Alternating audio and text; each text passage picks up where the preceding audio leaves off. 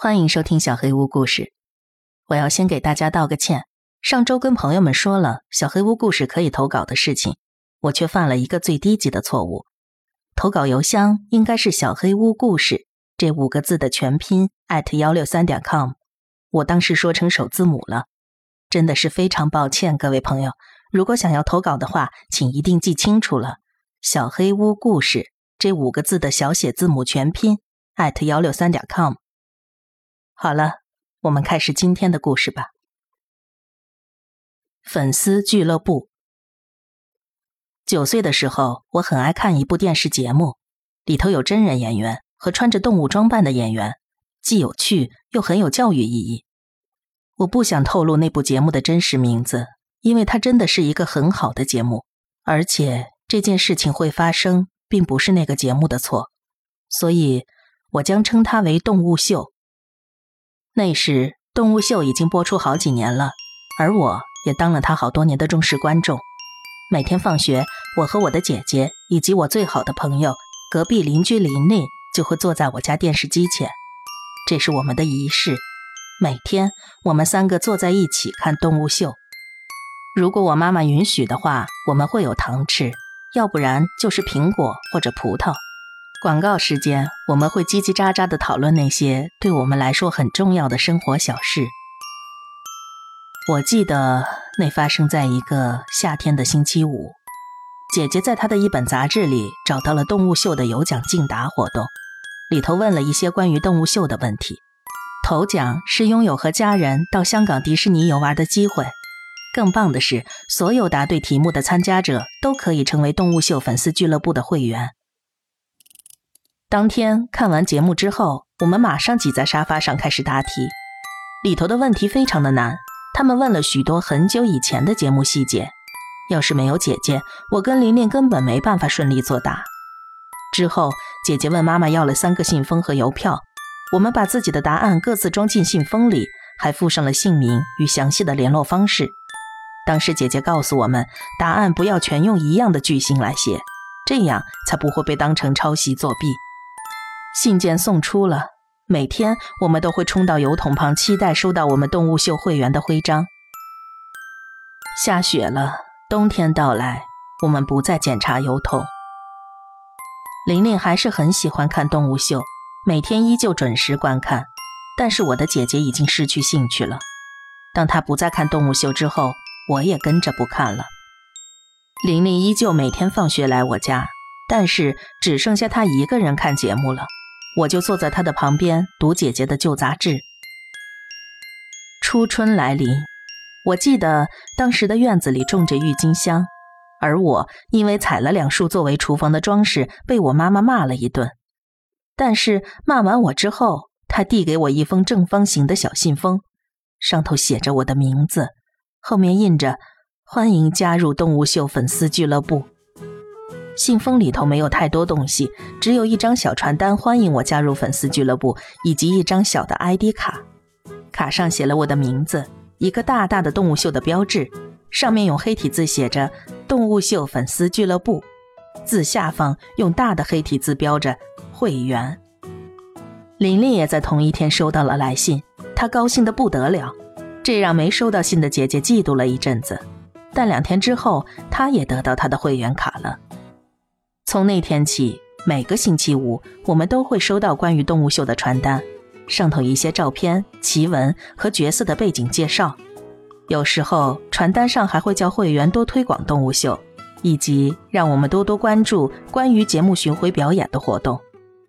不论如何，宣传效果奏效了，我和姐姐又爱死这个节目了。我从收到信封的那天起，便骄傲地把会员卡装进了我的小钱包里。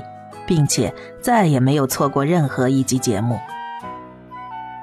六月中旬，我们都收到了两张传单，第一张就是平常会寄来的，第二张则是一份广告：游览车来巡回了，这是你成为高级会员的机会。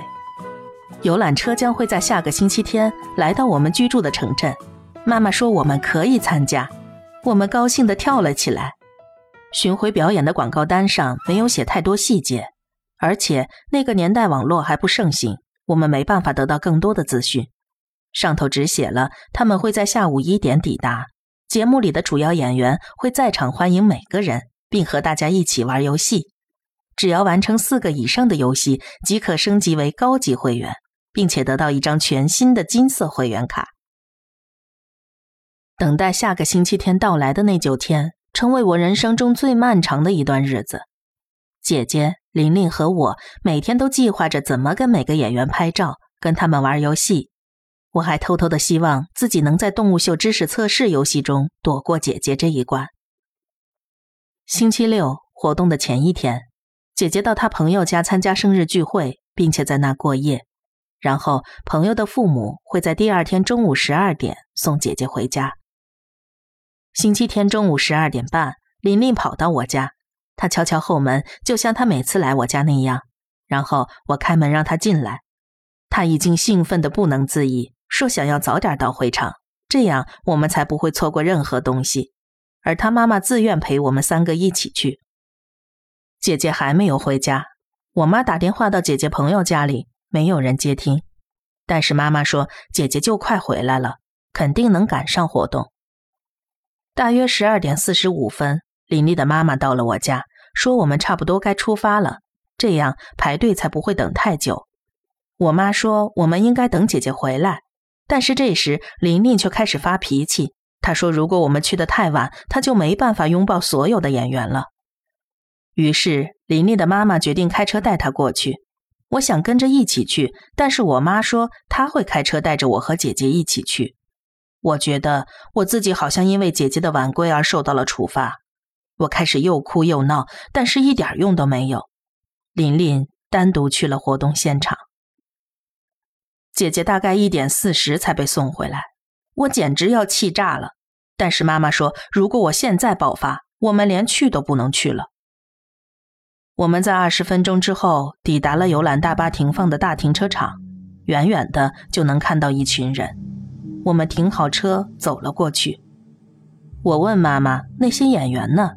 她说：“他们就在那群人后头。”演员们手中都拿着动物秀巡回旅行的传单。放眼过去，群众里头几乎都是家长，他们站成一个半圆形，面向停车场的边缘。有一些面带忧虑，有一些则和身边的人大声谈笑。我妈妈找到琳琳的妈妈，她在半圆形的另一边。我们走过去，他是面带愁容家长的其中一个。他告诉我们，早一些的时候，有一辆大巴车和所有身穿动物造型服饰的演员都在这里。大巴车上印着动物秀的标志，演员们则在发糖果。其中一个动物造型的演员告诉家长们，他们在城外布置了一个场景，可以和节目里的演员一起拍一出小短剧。大巴可以载大家过去，他们要先把小孩送过去。当然，孩子们都很兴奋，但是有几位家长反对，于是剧组让三四位家长同行，这让那些反对的家长冷静了下来。而下一班巴士应该很快就会抵达，带所有剩下的人一起过去。听完琳琳妈妈这么说，我比先前更加期待了，甚至还跑到街上四处张望大巴车的身影，这样我就能第一个上车了。姐姐就紧跟在我的身后。当时我没有注意到琳琳妈妈跟我妈说话时那担心的神情，同时我不理解为什么。在一个小时之内，警车会来到停车场。在星期一的动物秀节目上，其中一个角色在荧幕前告诉我们，叫父母一同观赏这期节目。而这时，我妈一早就已经坐在我和姐姐身旁了。那个角色说：“动物秀从来都没有粉丝俱乐部这种东西。”那个礼拜。林丽的爸妈时常哭泣，我则依旧确定林丽还好好的。她只是因为太好玩了，所以才不想回来。她一定是因为玩的太疯了。